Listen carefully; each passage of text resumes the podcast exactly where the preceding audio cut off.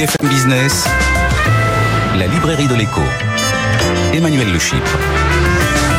Bienvenue dans la librairie de l'écho, l'émission de BFM Business qui vous offre chaque semaine le meilleur de la littérature économique. Alors évidemment, pas d'émission sur les livres sans auteur, ils seront nos invités dans la première partie de l'émission. Et puis vous retrouverez euh, ensuite euh, nos critiques attitrés, Jean-Marc Daniel, Christian Chavagneux pour leur coup de cœur et leur coup de gueule. Et puis euh, nos chroniqueurs, notre globetrotter Ben Aouda Abdelhaim pour sa revue mondiale de toutes les études publiées récemment. Et puis notre bibliothécaire Eva Jaco qui poursuit cette saga Paul Lousoulitzer que nous avons décidé donc de remettre sous le feu des euh, projecteurs. Mais tout de suite, euh, on démarre avec nos invités. N'oubliez pas notre compte Twitter, notre page Facebook. Le changement climatique, la crise du Covid, la guerre en Ukraine ont remis l'alimentation au premier rang de nos préoccupations. Comment préserver notre autonomie alimentaire? Quels modèles agricoles vont permettre de nourrir les hommes sans abîmer davantage la planète? Réponse avec nos deux invités qui, vous allez le voir, vont nous proposer deux visions. Alors, je ne sais pas si on peut les qualifier d'antagonistes, mais en tout cas, deux regards complètement euh, différents justement sur l'avenir de notre agriculture, et c'est ça qui les rend euh, passionnants. Alors une vision que je vais qualifier plutôt pragmatique, confiante dans la capacité des paysans et de l'innovation à relever le défi d'une agriculture plus performante et plus verte, c'est celle de Sylvie Brunel. Bonjour Sylvie. Bonjour. Sylvie, vous êtes professeur de géographie à la Sorbonne et vous publiez Nourrir, cessons de maltraiter ceux qui nous font vivre chez Buchet-Chastel. Et puis, une autre vision plus systémique qui défend, elle, plutôt un changement radical euh, de modèle, c'est celle euh, de euh, Mathieu Calam. Vous la qualifiez d'utopie réaliste, votre vision qu'on va, euh, va largement euh, détailler. Mathieu Calam, vous êtes agronome, directeur de la fondation Charles-Léopold Meyer et vous publiez La révolution agroécologique, se nourrir demain, c'est dans la collection La République des idées aux éditions du Seuil. Sylvie Brunel, je commence avec vous. Alors, votre livre, clairement, c'est d'abord un cri d'amour pour les paysans. Oui, un cri d'amour et un cri d'alarme. Euh, cri d'amour parce que j'ai travaillé longtemps dans les organisations humanitaires où nous étions systématiquement confrontés aux crises alimentaires. Et puis un jour, je suis arrivée en France, je suis revenue en France et j'ai été extrêmement choquée par l'écart qui séparait mmh. l'excellence de l'agriculture française, tout ce qu'elle mettait en œuvre pour répondre à nos attentes, de sécurité alimentaire, mais aussi de verdissement. Et puis les critiques incessantes dont ils étaient l'objet, ces espèces de ricanements ou de renvois à des micro-modèles de pénibilité. Vous dites jamais on a eu autant besoin des agriculteurs, jamais on ne les a autant maltraités. Oui, je, je, suis extrêmement marquée par le fait que qu'il s'agisse de la question de l'eau, des traitements, euh, de la pénibilité du travail, de des relations avec l'énergie et puis surtout de la question nourricière, nous ne savons plus ce qui se passe dans les campagnes. En fait, vous dites, euh, ils sont souvent considérés comme le problème, alors qu'en fait, c'est eux qui ont euh, toutes les solutions. Ce sont les solutions, bien sûr. Ce sont, ils ont les solutions parce que non seulement ils assument une fonction nourricière, mais comme ils sont pleinement engagés dans la révolution agroécologique, mais je ne veux pas empiéter sur ce que dira euh, Mathieu dans quelques instants, eh bien, ils assurent aussi la fourniture de chimie verte, ce qu'on appelle le biosourcé. Ils assurent aussi les énergies renouvelables. Ils stockent le carbone dans les sols par des bonnes pratiques. Ils se préoccupent du bien-être animal et ils diminuent de plus en plus l'usage de ces fameux produits de traitement dont nous ne voulons plus en ayant oublié quand même que les contaminations bactériologiques continuent d'endeuiller l'humanité. Alors, euh, alors vous, vous, avez quand même une cible qui vous agace particulièrement. Enfin, il y en a deux. Il y a ce qu'on pourrait appeler, euh, franchement, allez, on va dire les médias de gauche, ou les médias un peu bobos, les médias un peu étatiques, et puis les, et puis pareil, les, les, les, bobos qui sont euh, des, des, des, écolos de salon, quoi, en fait. Et, et, alors cela, vous, vous vraiment, vous, vous pouvez pas les supporter. Vous dites, en gros, ceux qui glorifient les petits jardiniers par rapport aux gros agriculteurs sans réaliser que finalement les petits jardiniers, ils ne nourrissent personne, que leur généralisation serait un drame pour notre sécurité alimentaire et que ces jardiniers finiront dans la précarité absolue alors que nous, nous n'aurons plus rien dans nos assiettes. C'est très bien résumé. Le problème, c'est C'est vous qui l'avez écrit, hein, je vous cite. non, non, je l'ai pas dit comme ça, mais c'est mieux dit par vous. Le problème, c'est qu'aujourd'hui, quand on écoute effectivement euh, des personnes qui n'ont aucune idée de ce qui se passe réellement dans les campagnes. On entend préconiser des petits modèles, alors que déjà le monde agricole peine à recruter de la main d'œuvre. Les gens veulent plus aller euh, euh, défricher la terre. Et puis surtout, on a l'impression que tout ce qui est petit, tout ce qui est traditionnel est bien. Mm. Et pour le reste, on parle d'agriculture productiviste, mais ce n'est pas vrai. En France, l'agriculture reste familiale, ce qui ne l'empêche pas de répondre à un grand nombre de défis, sachant qu'en même temps, cette agriculture, elle est en train de dévisser, justement parce que, faute de reconnaissance, faute de respect, les producteurs agricoles se découragent.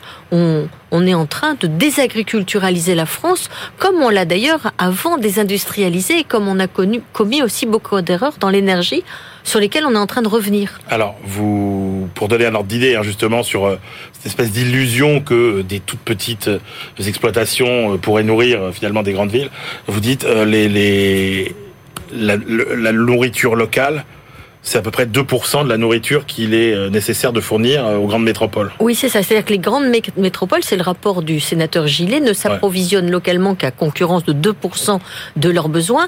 Et je continue, si la Bretagne passait en circuit court, elle n'utiliserait que 7% de sa production, mais Paris mourrait de faim parce qu'il n'y aurait pas Rungis. Donc il faut bien comprendre que la sécurité alimentaire, ce sont les échanges. Attention, ça ne veut pas dire qu'il ne faut pas associer les modèles. Ouais, Dans les ça. projets alimentaires territoriaux, il y a de la place pour tout le monde, mais il faut arrêter de penser que les gens vont revenir cultiver la terre comme leurs ancêtres. Alors même chose sur la chimie. Hein. Vous dites, euh, euh, en fait, c'est incroyable qu'on autorise plein de choses dans la vie quotidienne, euh, même pour les animaux domestiques, et euh, qu'on interdit finalement les mêmes traitements aux paysans pour les animaux qu'on va manger. Oui, il y a plein d'exemples, mais nous on utilise le terme de pesticide qui est tout de suite péjoratif. En fait, ce sont des médicaments pour les plantes et les animaux. Leur usage ne cesse de se restreindre parce qu'ils coûtent cher et que l'agriculteur ne les applique pas pour le plaisir. Mais il faut quand même être conscient qu'ils nous protègent malgré nous de maladies dont nous avons oublié l'existence et qui continuent de faire des ravages dans les Ouais. pays du tiers-monde, comme les mycotoxines. Est-ce qu'on risque de manquer de nourriture un jour? Eh bien oui, oui, on risque de manquer de nourriture parce qu'on se rend compte que la production agricole baisse, par exemple dans le domaine de l'élevage. On est en train, on a perdu plus de 850 000 vaches en l'espace de 15 ans. Euh, Il y a de plus en plus de difficultés pour des installations en laitier, par exemple, alors qu'il y a 4 litres de lait sur 10 qui franchissent nos frontières pour nourrir des pays déficitaires. Euh, Le Maghreb, l'Afrique subsaharienne dépendent de nos céréales. Nous sommes les premiers exportateurs de semences au monde et notamment de semences de maïs. Mais les producteurs se découragent. Et demain, on voit bien, euh, vos antennes parlent beaucoup en ce moment de l'inflation alimentaire, du problème du panier de foyers qui se serrent de plus en plus la ceinture. Eh bien, on court le risque de perdre cette richesse agricole française aujourd'hui. Et alors vous rappelez en plus, euh, quand on parle de, de sécurité alimentaire, vous rappelez la loi de King.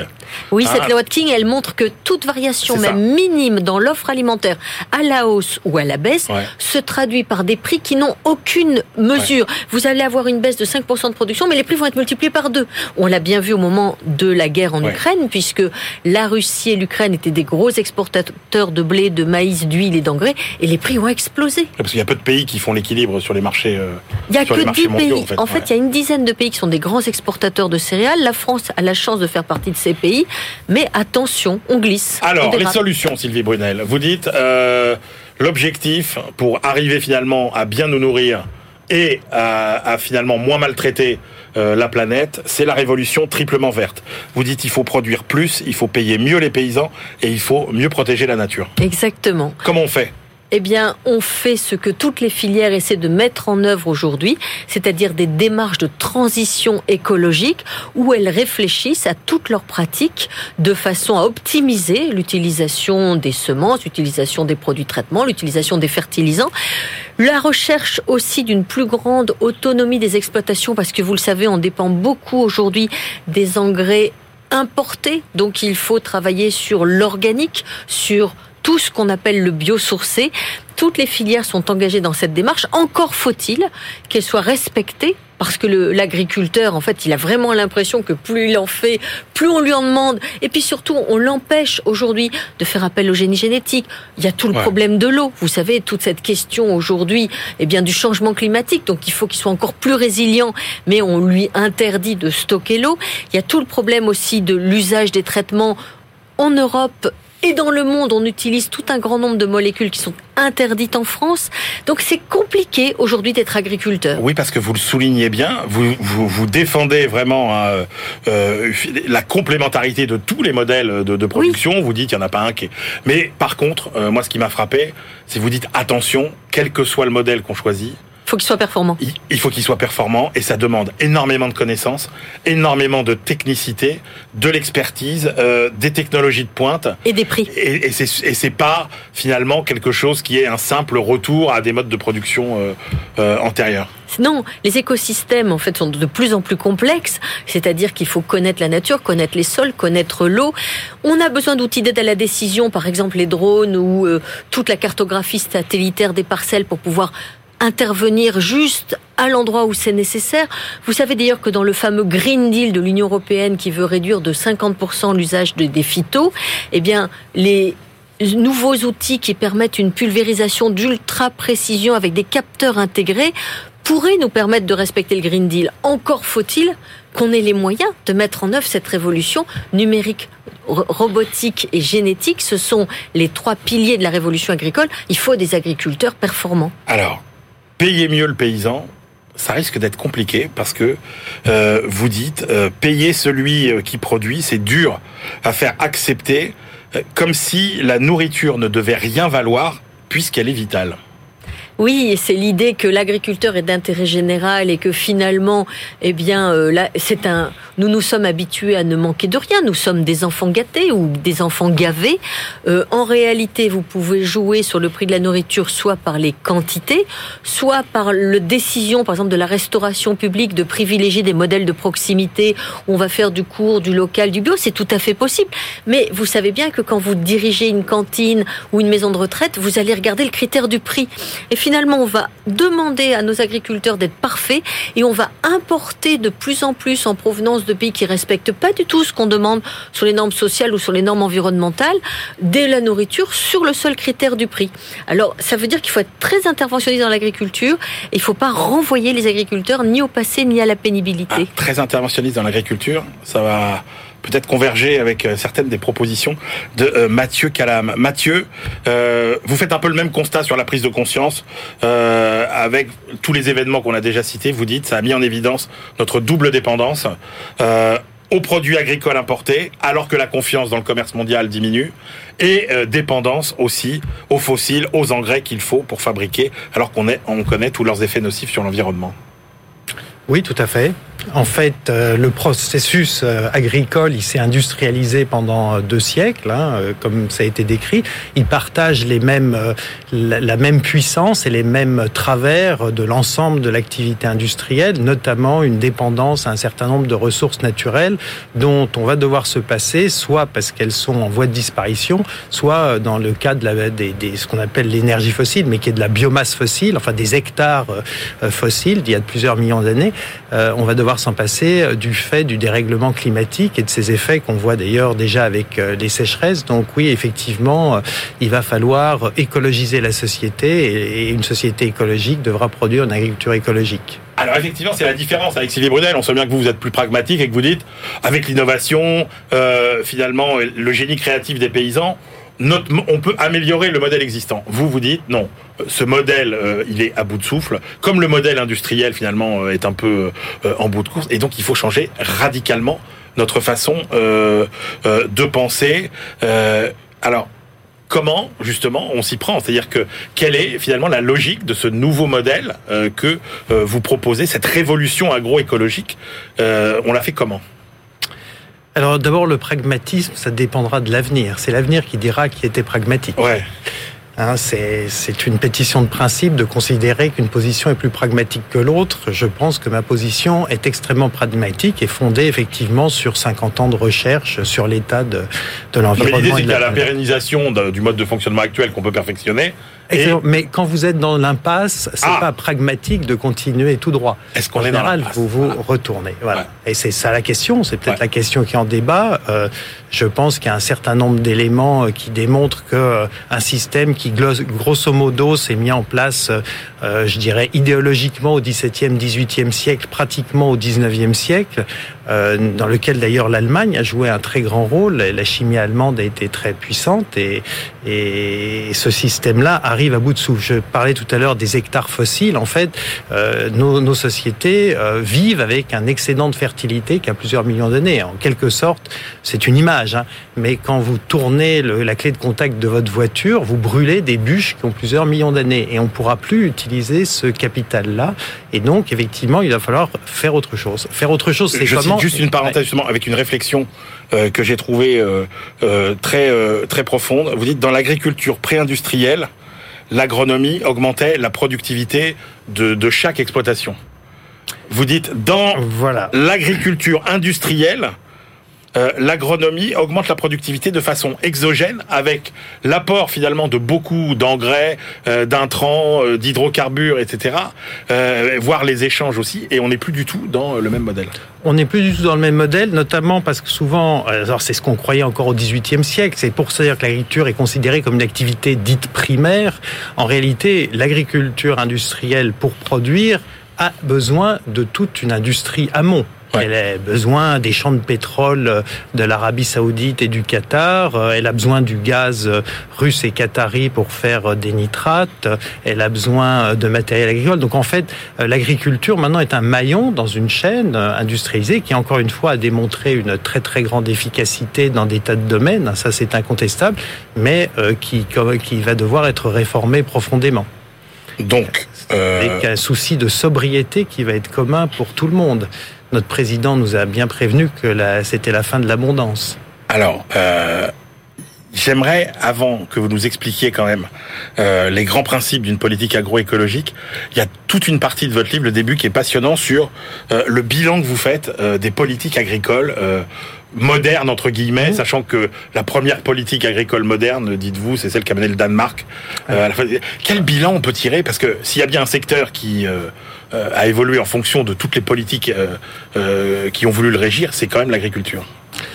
Oui, en fait, bon, le monde paysan il disparaît dès le 19e siècle en réalité, puisque la société paysanne produit aussi bien, c'est aussi les artisans. Donc, le début de l'industrialisation de l'agriculture, c'est quand le monde rural perd tout son artisanat.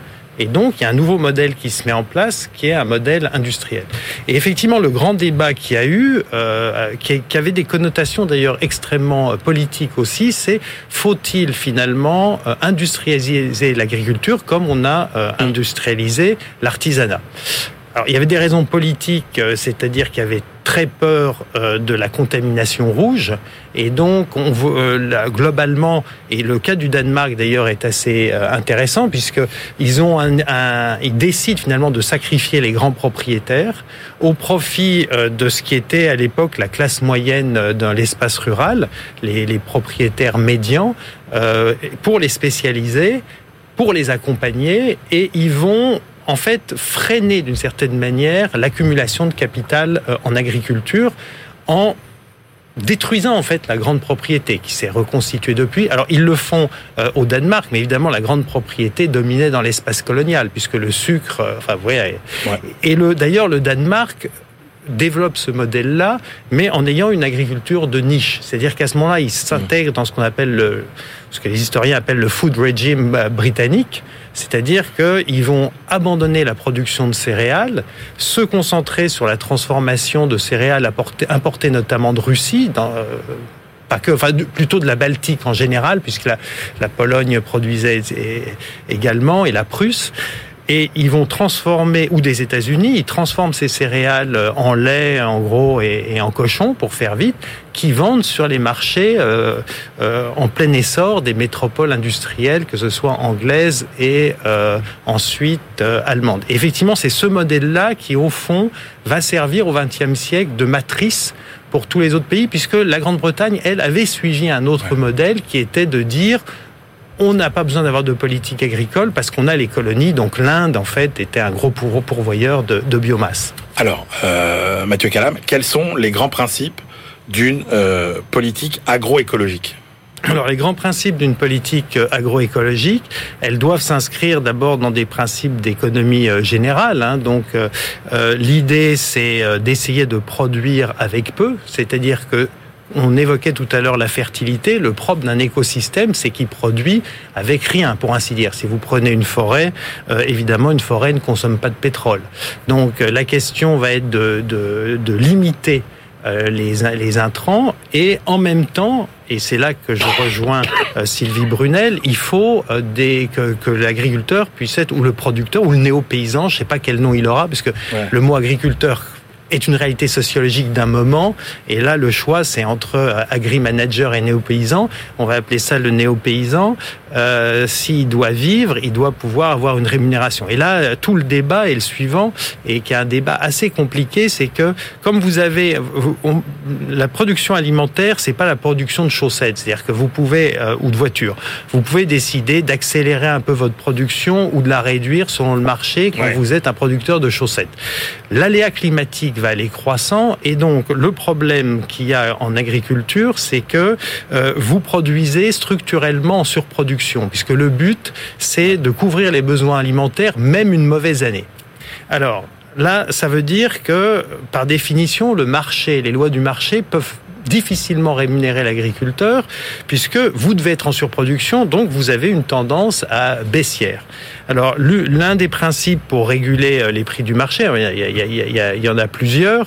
Euh, le premier, c'est évidemment euh, l'intervention de la puissance publique, notamment en stockant et en déstockant. Exactement ce que font les, les, les, banques, par exemple, qui vont réguler les cours des monnaies en produisant de la monnaie ou non. Sauf que là, on peut pas on peut pas avoir une banque alimentaire centrale qui produit du blé quand il n'y en a pas, donc il faut avoir des stocks. Et d'où il faut avoir une politique publique de stockage. Donc on s'aperçoit à ce moment-là que la politique agricole doit être une politique alimentaire qui est beaucoup plus large que la politique agricole seule. Puisque la politique agricole a servi de politique alimentaire, en réalité, avec l'idée que on va saturer le marché, en fait. En produisant surabondamment, on règle le problème de la faim. Et comme on pourra plus... En utilisant moins de, chimie, etc., la, question que vous me voyez venir, c'est euh, est-ce qu'on est capable de produire euh, assez, d'avoir la productivité nécessaire pour nourrir finalement euh, tout le monde?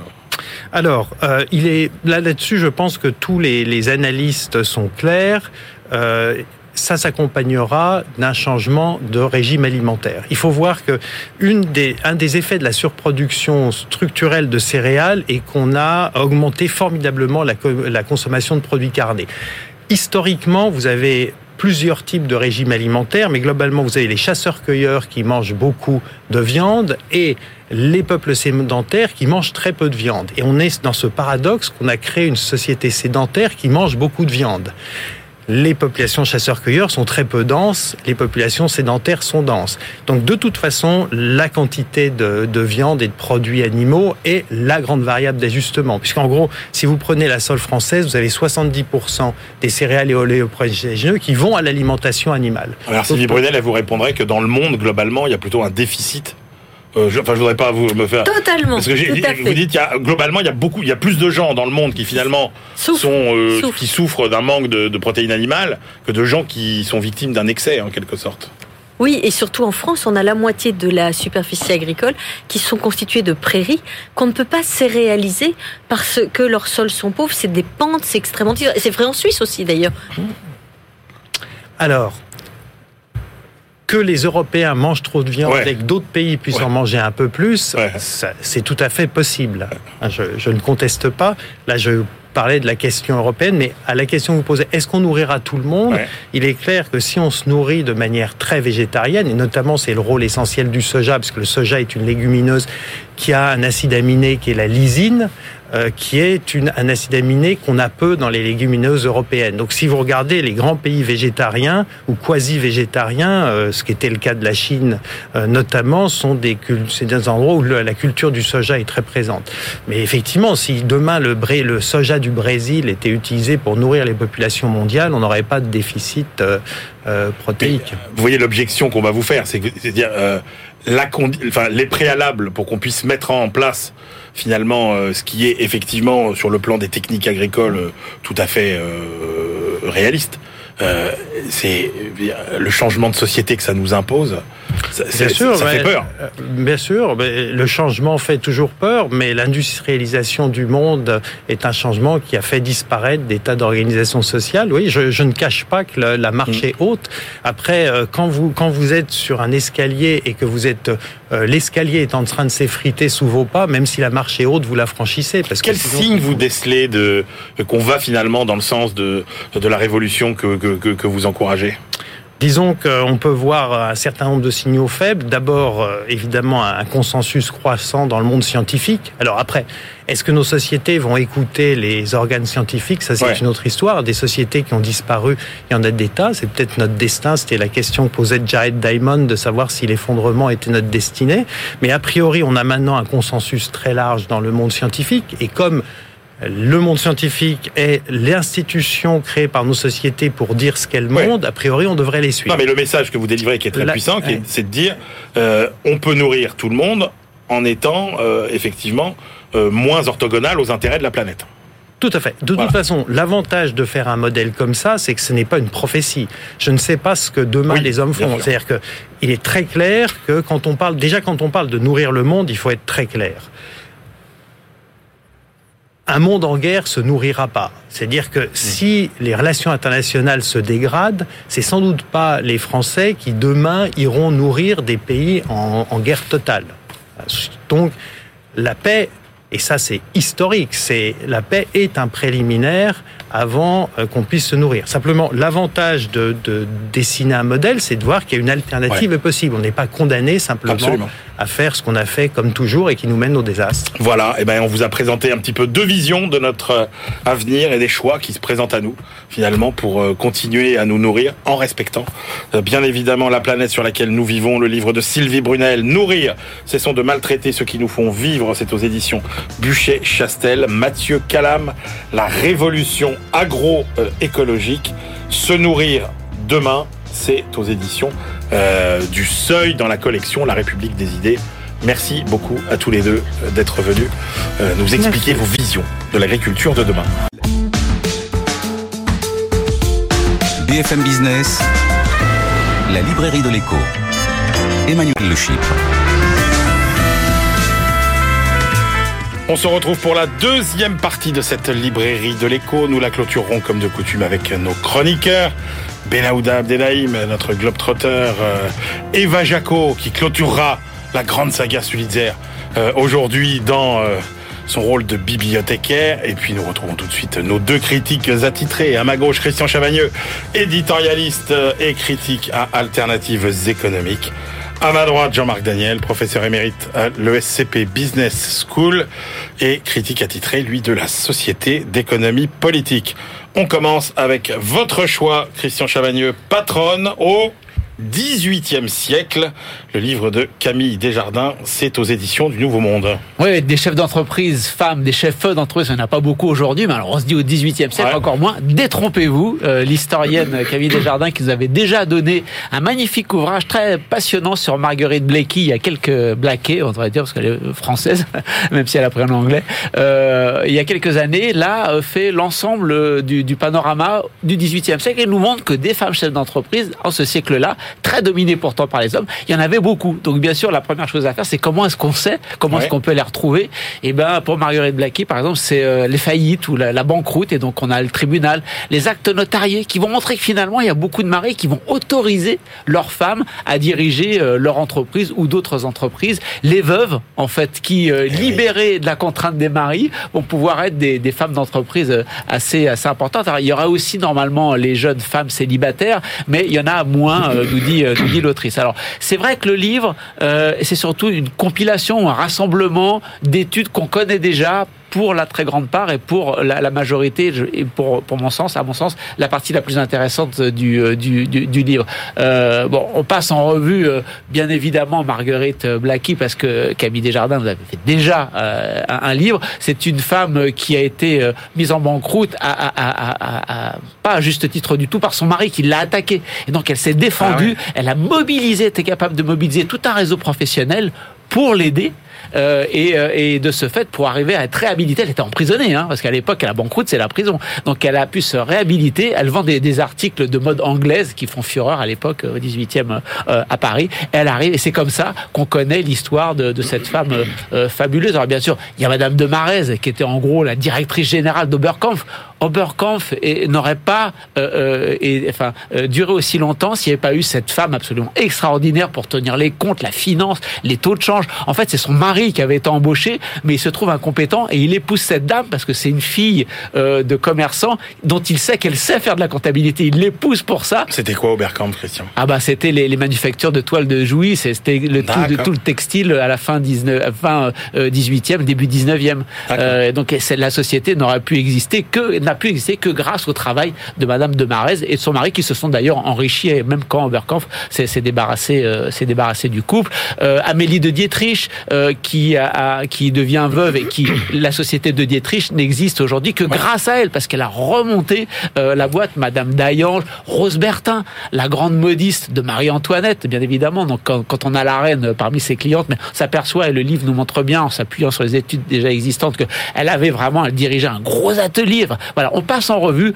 au livre de l'Estonac. Je pense qu'il a dû plaire à Jean-Marc parce que cette grande entrepreneuse, alors c'est un peu avant euh, bordelaise qui euh, va construire un ah, bah, peu Château Margaux en fait grâce à son ah père, elle va compléter et mais c'est Claire Lemao qui nous avait déjà renseigné. Bref, elle, elle euh, Camille Desjardins nous, nous nous nous rassemble un peu toutes ces femmes entrepreneuses. Euh, elle en rajoute quelques autres un peu moins connues, mais c'est pas grave, même les moins connues, l'ensemble montre que dans cette société très masculine où a priori les femmes n'ont rien le droit de faire et surtout pas du business, ces femmes ont toutes notamment non seulement bien géré, il y a un ou deux cas où bien sûr le truc s'est planté parce que ça arrive aussi aux femmes, c'est normal, euh, que ça arrive aussi, aussi à elles et pas seulement euh, aux hommes, mais elles ont su trouver leur autonomie et c'est ça qui est intéressant dans le livre. Jean-Marc Daniel, avez-vous aimé ces patronnes du XVIIIe siècle 18e euh, siècle, tout de suite, j'étais a priori très ah, favorable.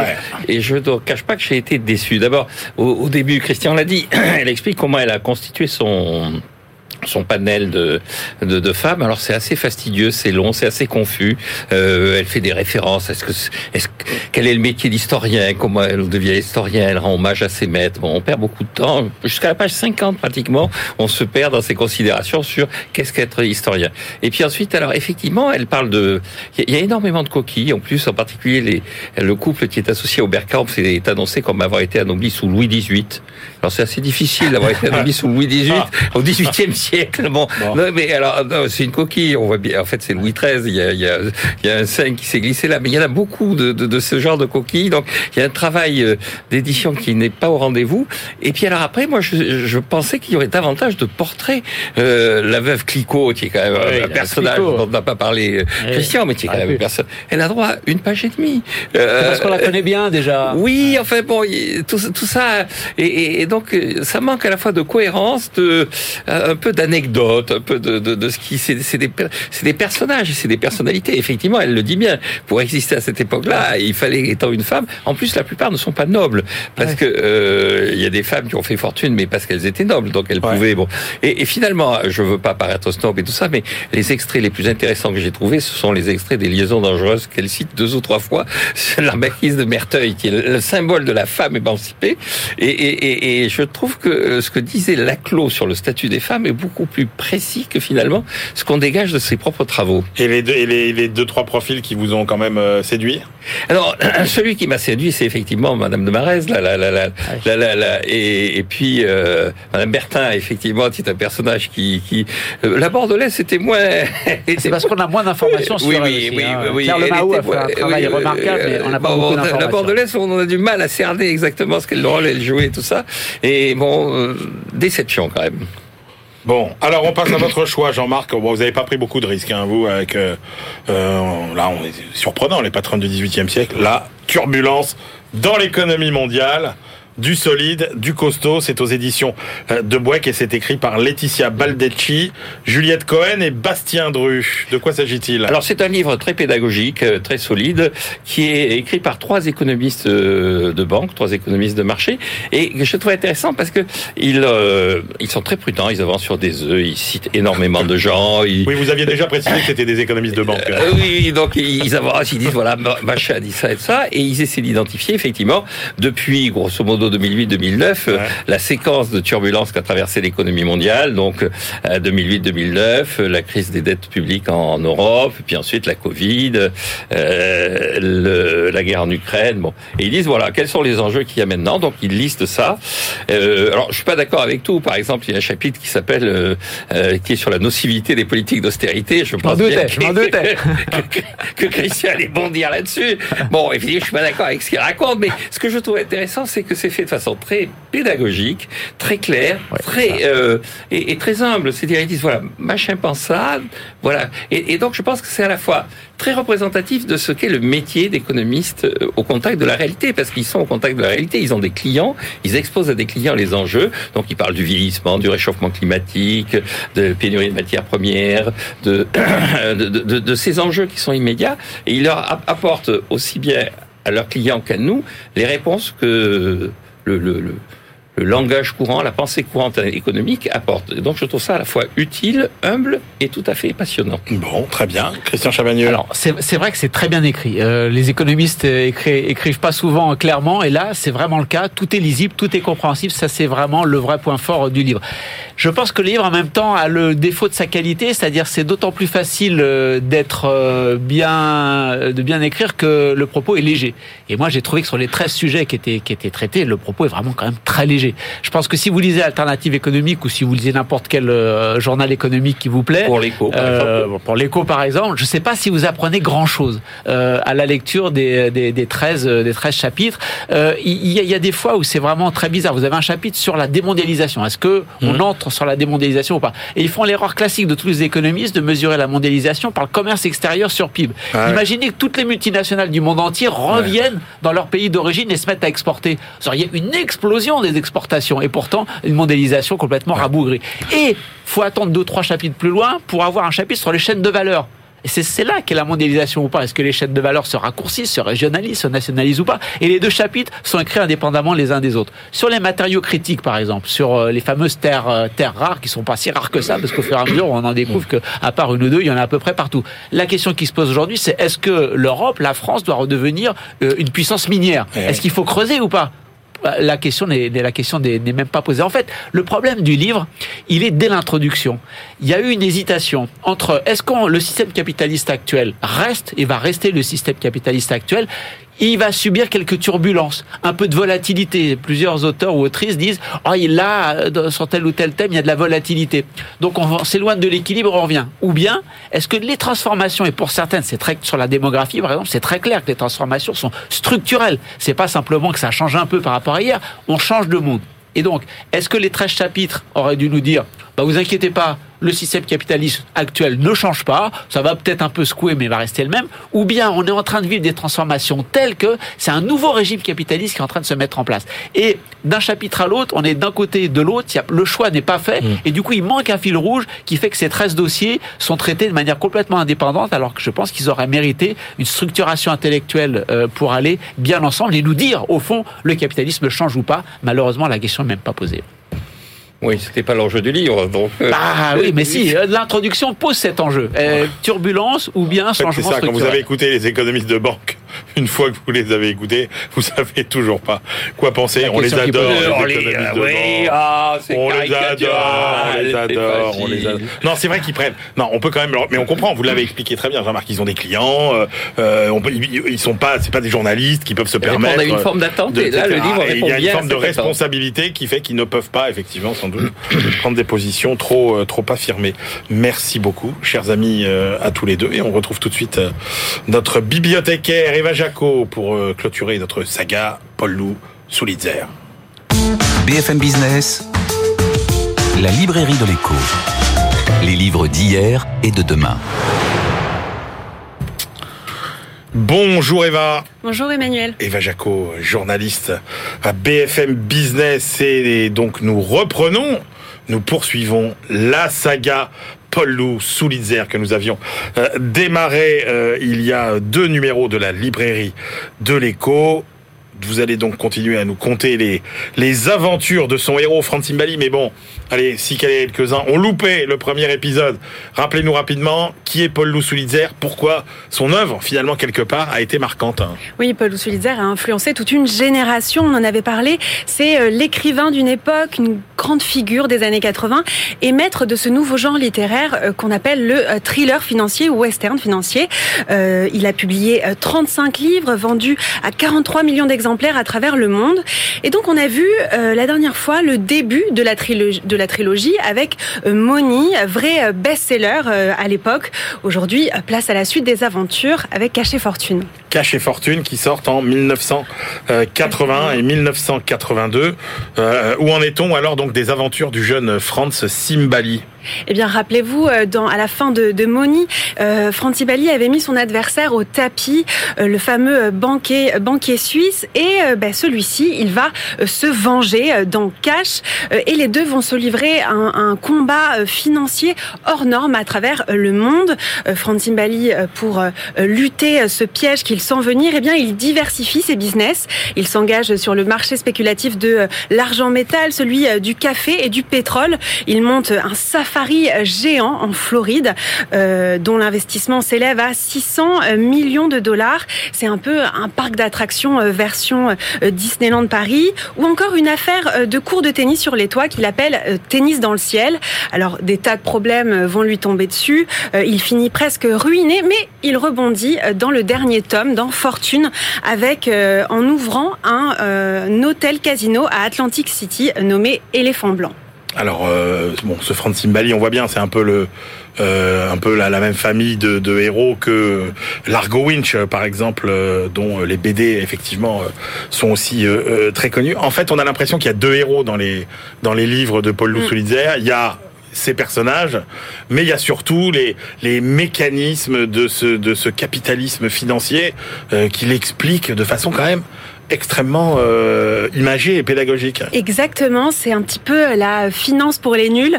Euh, il explique euh, le, le B à bas il, avec des termes très simples et compréhensibles. Il explique toutes ces transactions, il définit les appels de marge auxquels il répond dans l'affaire du café, notamment les spéculations sur l'argent métal ou encore le fonctionnement des banques privées. Et il donne des explications très précises de ce qu'est un marché à terme. Et il explique aussi la spéculation en prenant des exemples très simples. Très simples, par exemple, euh, pour expliquer cela, il parle d'un kilo euh, de haricots verts. Euh, alors lui s'est engagé à acheter des tonnes de café, 15 000 tonnes précisément, en jouant à la hausse sur des sur les marchés du robusta à Londres et de l'arabica à New York. Or, le prix du café a baissé et c'est là qu'il entreprend de faire une vente à réméré. Je cite, le vendeur se réserve le droit de racheter dans un délai convenu entre les parties ce qu'il a vendu. Alors idem dans Fortune, euh, où il définit, euh, où il livre en fait une étude euh, très fine de, du fonctionnement interne, interne d'un casino avec une enquête basée sur le César Palace de Las Vegas. Voilà, c'est un auteur qui a marqué son époque. C'est, un peu comme Guillaume Musso aujourd'hui, mais à l'économie, quoi. Exactement, c'est un peu le, business et la finance. Populaire. Merci beaucoup Eva Jaco. C'était très sympa cette saga Paul Loussou-Lidzer. On retrouve notre globe trotter à nous qui n'a aucun rapport avec Paul Loussou-Lidzer. Il aurait pu faire partie des romans de Paul Loussou-Lidzer, certainement. On aurait pu le croiser, euh, voilà, au détour euh, d'une, direction d'études économiques ou d'une grande institution internationale. Oui, Benahouda, il aurait été dans une grande institution internationale. C'est Benahouda Abdelhaim, notre globe trotter. BFM Business, la librairie de l'écho. Les livres d'ailleurs. Benahouda, bonjour. Bonjour. Benahouda, on démarre avec euh, Washington qui surestime la faiblesse euh, de la Chine. Oui, c'est Si le survivant, le titre, euh, une publication, on parle très classique Foreign Affairs, mais qui est vraiment à contre-courant d'une thèse de plus en plus majoritaire aux États-Unis. Christopher Johnson, qui est le président d'un cabinet de conseil à Washington, le China Strategies Group, il a précédemment travaillé, entre autres, comme analyste principal à la CIA sur les dynamiques économiques de la Chine, et il entend démontrer ici que Xi Jinping parvient en fait à maîtriser les intentions de ses adversaires aussi bien en dehors qu'à l'intérieur de son pays. Nombre d'analystes occidentaux, nous dit-il, jugent que différentes décisions du président chinois ces dernières années mènent son pays à la ruine et mettent en péril la sécurité internationale. L'auteur américain estime, lui, que la dure vérité, je cite, c'est qu'il est trop tôt pour porter des jugements aussi définitifs, qu'il s'agisse de sa manœuvre risquée, très risquée pour désendetter le secteur financier national ou bien son affirmation euh, d'un modèle de développement économique qui serait unique à la Chine, soutenir d'ores et déjà que sa doctrine de modernisation à la chinoise et voie à l'échec serait donc à tout le moins prématurée. Mmh. Et l'analyste n'adhère pas en fait euh, non plus au, récit sommaire, tout à fait sommaire à ses yeux,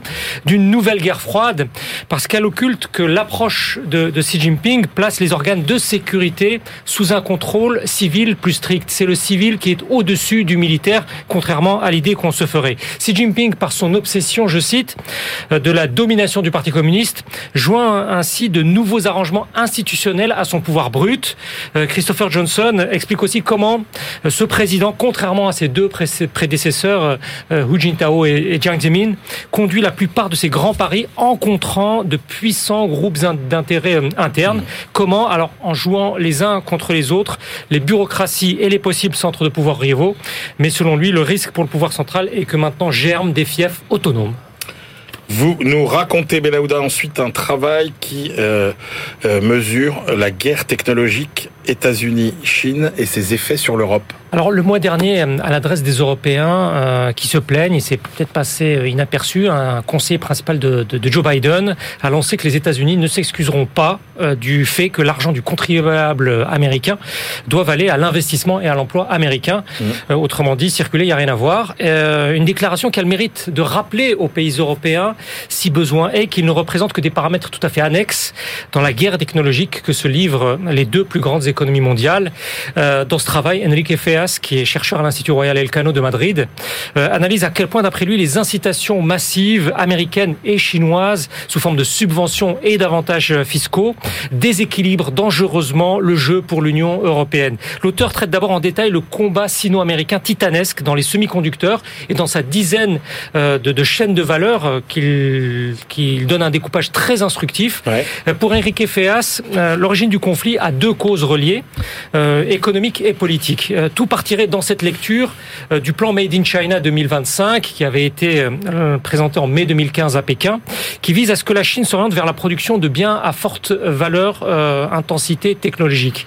On a ensuite une synthèse très précise de l'engrenage de mesures américaines de contre-offensive sous les administrations Obama puis l'administration Trump. Il relie les deux et jusqu'à parvenir aux législations majeures actuelles de la présidence euh, Biden sur les subventions vertes et sur les puces. Le souci pour l'UE, c'est d'une part qu'elle ne serait aucunement préparée à cet aboutissement d'un processus américain euh, et qu'il semble que ces États membres n'aient pas le courage, je cite, d'assumer la nécessité d'un plan dynamique de financement conjoint. Euh, pour l'auteur, il est l'heure maintenant de courir le risque et de simplifier les règles, la bureaucratie européenne, sinon une dépendance stratégique mmh. s'annonce pour des décennies. Direction le Nigeria pour terminer, euh, Benahouda la croissance économique a-t-elle réduit la pauvreté Une analyse critique. Alors Bola Tinubu, qui est euh, le candidat du parti au pouvoir, a été déclaré le 1er mars euh, vainqueur de la présidentielle. Le Nigeria, premier produit brut euh, d'Afrique, devrait devenir le troisième pays le plus peuplé au monde dans un quart de siècle seulement, avec une multitude d'interrogations quant à son avenir. Trois économistes de la capitale nigériane, une du Centre d'études des économies africaines et deux de l'Université d'Abuja, ont travaillé sur les deux dernières décennies euh, d'une croissance économique significative, voire très significative, avec en dehors de la place centrale des hydrocarbures, d'extraordinaires succès nigérians mmh. euh, que nous avons déjà pu aborder ici euh, sur notre antenne, dans l'industrie des matériaux ou encore dans les technologies de l'information. Pourtant, aussi bien les taux de pauvreté que les niveaux d'inégalité sont restés élevés. La dégradation s'est même accélérée. 53% des personnes au Nigeria vivent sous le seuil de pauvreté à 1,90$ par jour et à une vitesse plus rapide encore dans les zones rurales. Euh, Christine Olasodé et ses collègues décortiquent euh, ici les raisons de cette quasi-absence de transmission entre croissance et richesse.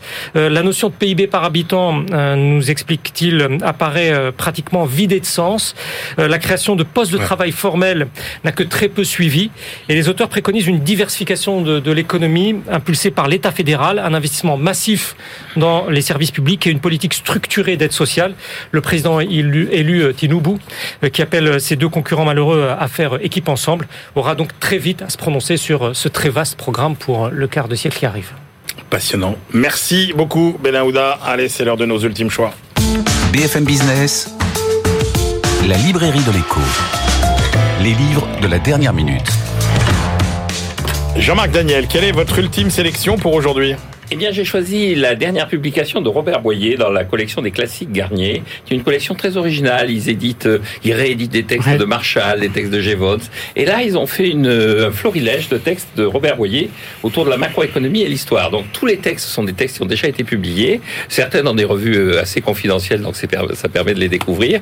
Et avec ce fil conducteur, qui est l'idée forte du livre et de Robert Boyer, que on ne peut pas faire d'économie sans avoir fait de l'histoire, sans mettre en parallèle en permanence ce que l'on affirme avec une vérification expérimentale par l'histoire. Donc euh, certains textes sont un peu, comme toujours avec Robert Boyer, assez ardus, mais d'autres sont passionnants. Donc c'est un livre tout à fait estimable.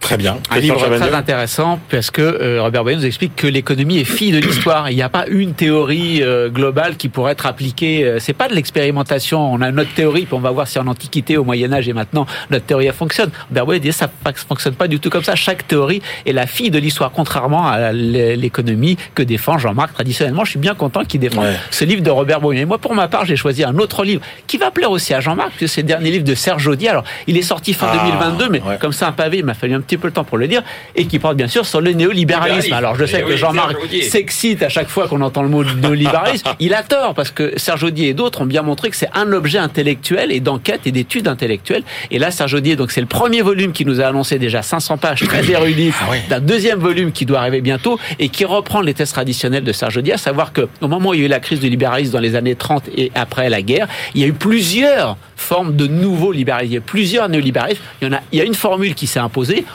En gros, pour aller très vite, je caricature celle de Hayek, mais il y en avait plein d'autres. Et aujourd'hui, il, pourrait y avoir un vrai débat chez les néolibéraux, chez les libéraux, pour savoir s'il n'y a pas d'autres formes de néolibéralisme qui pourraient et qui, mériteraient d'être développées. Mon Dieu, Christian, déjà que vous mettez deux libéraux ensemble, ils ne parlent pas du même libéralisme. Ah là, il y en a au moins trois. eh ben, dites donc, ça promet. Euh, moi, je termine. Et oui, toujours dans la veine, alors qui est très riche en ce moment, la veine de tous les ouvrages oui, c'est vrai. de pédagogie économique qu'on essaie de rendre le plus accessible, le plus lisible possible, souvent sous une forme extrêmement euh, euh, chatoyante, j'ai envie de dire, hein, beaucoup de BD. C'est un peu dans le même esprit que le livre de l'émission euh, On n'arrête pas l'écho. voilà. Alors c'est dans la série Le Grand Cours. C'est une collection de la maison Hachette Pratique. Et là, c'est consacré donc à l'économie, le grand cours, les grands sujets pour comprendre notre monde. Donc vous voyez, c'est extrêmement bien illustré et c'est des thèmes sur, voilà, on vous explique qui sont les grands économistes, produire, qu'est-ce que produire, qui produit, les entreprises, le profit, la croissance, euh, les dépenses de santé privées, publiques, euh, euh, est-ce que l'État doit produire ou pas, etc. C'est vraiment passionnant, ça se très bien.